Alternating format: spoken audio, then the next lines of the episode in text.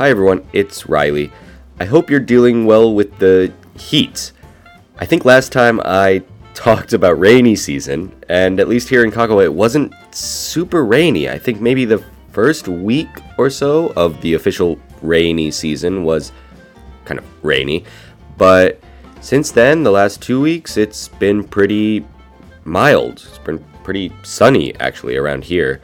Um, and now it's starting to get hot, like proper summer, around 30 degrees or something like that. Um, yeah, so I think last time I did a bit of a preview about the rugby tournament. So on this solo episode, I'll talk about what actually happened during the rugby tournament. But before that, I should probably do the Instagram stuff. So my Instagram is Reilly Sullivan XD, and Sota is Eigo no Sota. Um, yeah, I guess that's it. So without further ado, let's talk about the rugby tournament.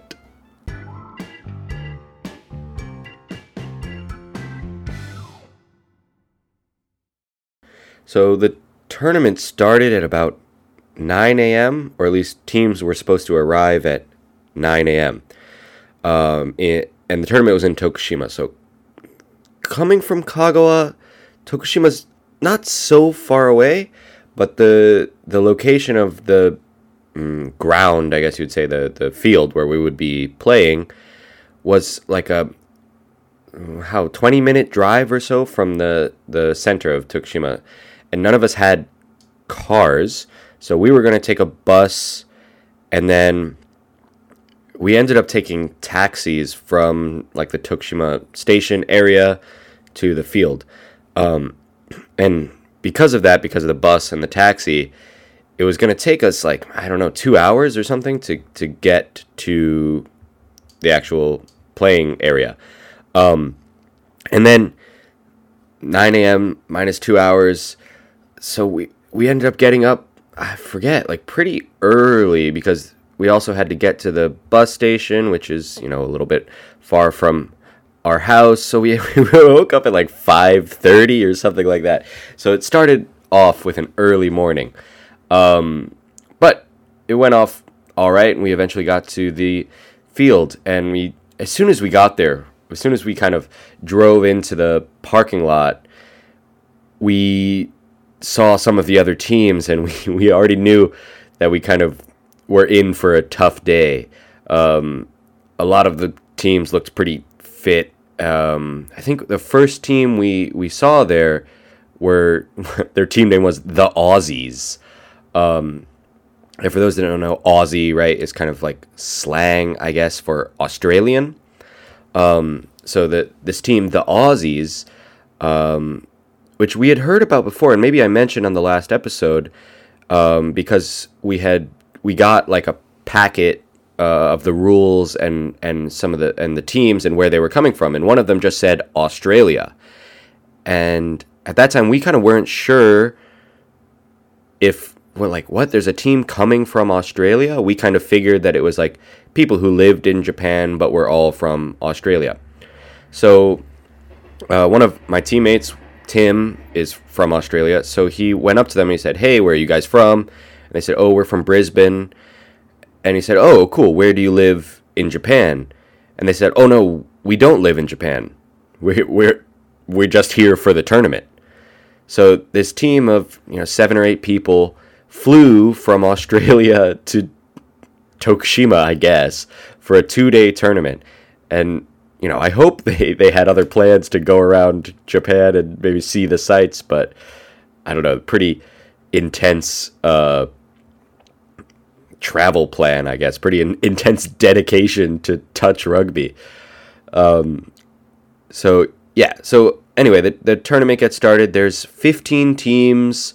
Um, you know, maybe around eight to ten players on each team. So it's pretty busy on this uh, Shikoku University rugby soccer field. Um, and yeah, so we get the rules. We do a little bit of practice with some of the teams, uh, some of the other teams. There were about th- how many? Three or four?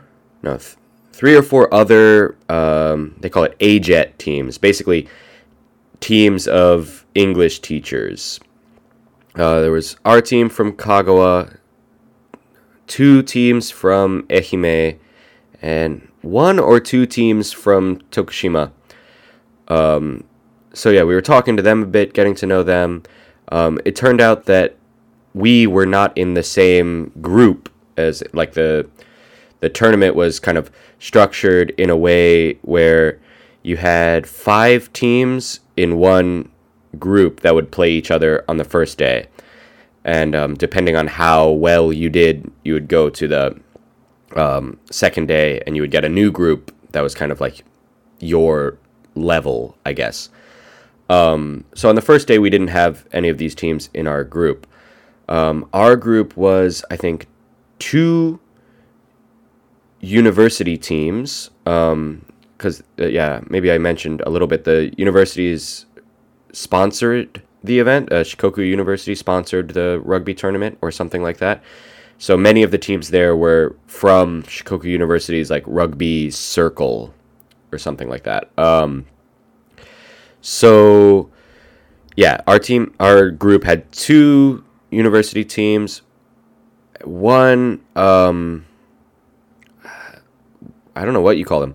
I guess just like casual players of like different ages, um, kind of like a mixed team, I guess, and then one team that were called the the Flying Fijians or something like that.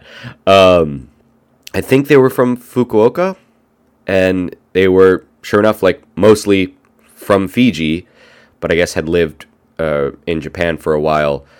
Um, and yeah, when we when we saw them, we were pretty worried too because you know Fiji is pretty famous for rugby, um, and yeah, some of these guys were pretty big.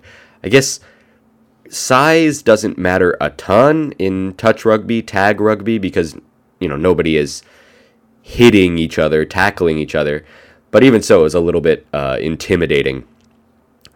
So yeah. Um, so anyway, during the tournament, we played four matches on the first day, and we the first game was against one of the university teams, and we got absolutely manhandled, destroyed. Uh, I think the score was like eight to one, maybe seven to one, something like that. Just really bad.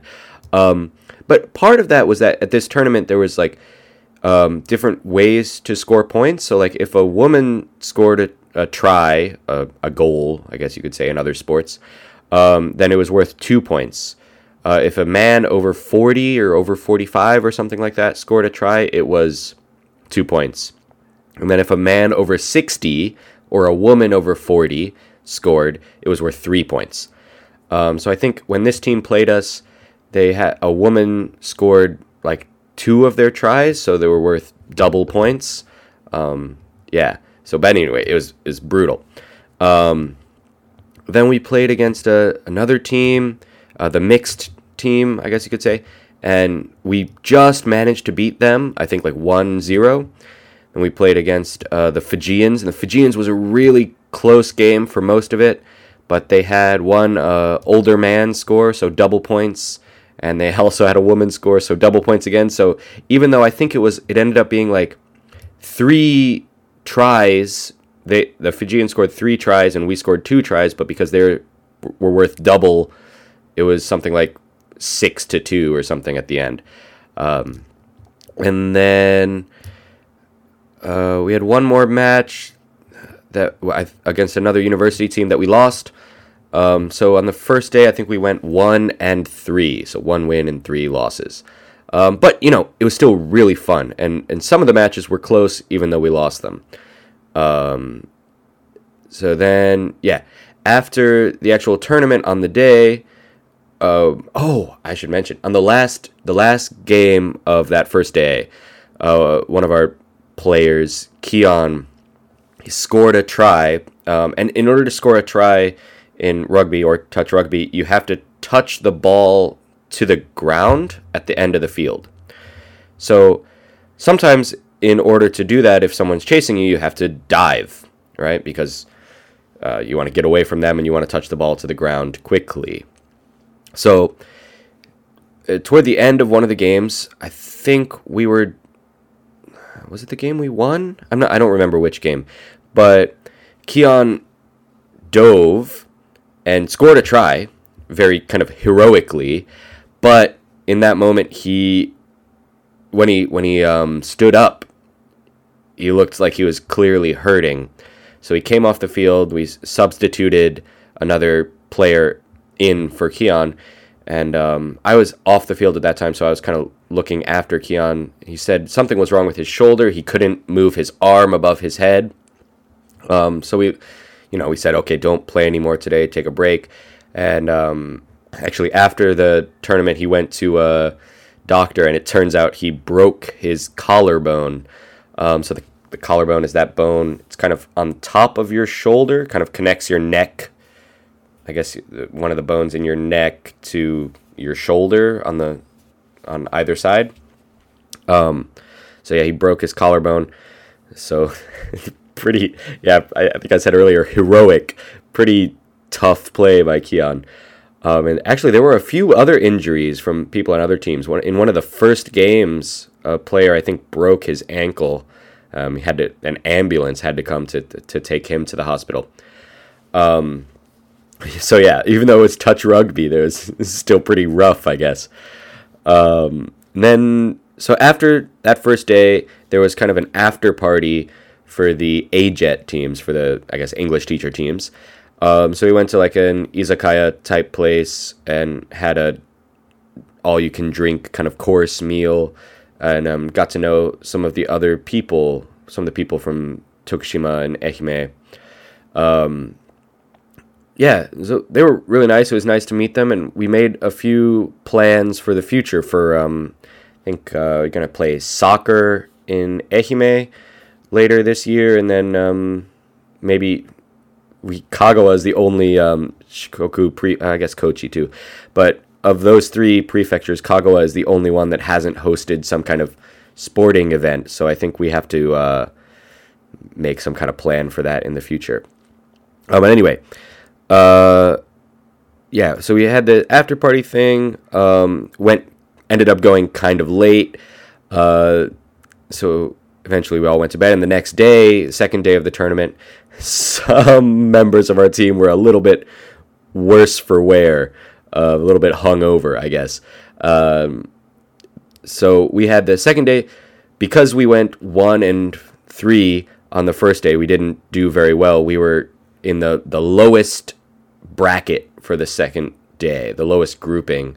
So it's three teams. It was us against the two Tokushima or not Tokushima, Ehime uh, AJET teams. So we were actually kind of excited for that because you know it was people that we had met the night before, people that we talked to and now kind of friends with, um, and also people that were more on our level because most of us on our team had never played touch rugby before. Um, and you know the university teams, the Fijians, just were clearly a lot better.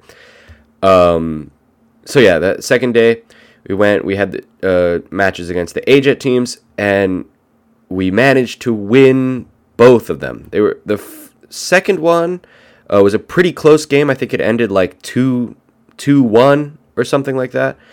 Um, we just managed to beat them. Um, but it was it was cool because like every game from the first day to the second day, every game our team was like getting better, kind of learning the strategy a little bit and like figuring out where we're supposed to be on the field. And and every game we were improving, so that was nice. Um, and I think the other teams were similar. The other AJET teams who had not played rugby ever before, um, we're also kind of getting better each time. So like the by the last game of the tournament, us versus uh, one of the Ehime teams, it felt like a, a real match. It felt a little bit less like some amateurs kind of, you know, messing around and having the referee have to tell them what to do. And um, it was it felt more like obviously not professional, but like a, a little bit more serious of a match. Um, yeah. So after that, um, we were we were finished, and because we won in the lowest bracket, uh, our team ended up being 13th out of 15 teams. So, you know, not the best result, but it, yeah, it was okay. Then uh, we we watched the other games, and the I think the last game of the tournament was the game for first place. So that ended up being um, the one of the university teams from our group on the first day, uh, who had beaten us whatever it was seven to one or eight to one, and versus the Aussies, the the group of players from Brisbane and it was a really fun game to watch. It was really interesting how the styles were different. The university teams tended to kind of run quickly in like a straight line. So one person would take the ball, run forward, get touched. Another person would take the ball and do the same thing right until they were at the, the goal line. Um, but the Aussies played in a much more kind of free style where they were passing the ball back and forth a lot. Um, so it was interesting to watch these kind of two play styles. Uh, but the Aussies ended up winning. Um, I guess they deserved it because they, uh, you know, came all the way from Australia. But yeah, so that was cool. Um, so we watched the Aussies win, and then there was kind of like a closing ceremony where one player from each team got like a, I don't know what you'd say, most valuable player or most important player award and got a T-shirt. And um, I got one for our team. I guess they said I was the most important player, but I really don't think that's the case. Like, I was not the best player. I didn't score any tries. Uh, so I don't know if they just picked me because I was like the the captain of the team, the leader. But yeah, it was nice to get to get a shirt. That was cool. Um, and overall, I think the tournament, even though we didn't do very well, 13th place, um, it was really, really fun, and I think we're gonna try to go again next year. Um, those of us that are still in Japan next year, I, I know I'm planning to be. Um, and actually, we most, not most, but a few of us have continued to go to practices uh, even after the tournament. So we were practicing with um, one of the Japanese teams from Kagawa, and we've been practicing with them and I think we're going to keep that up for as long as we can. Um, as I mentioned in kind of the intro, it's getting really hot out, so we'll see how long we can actually keep doing that. But um, yeah, so far it's really fun playing rugby, and it was a really good experience. Um, so yeah, I guess uh, this one went a little bit long. Thanks for listening, guys, and um, I'll see you next time. Bye.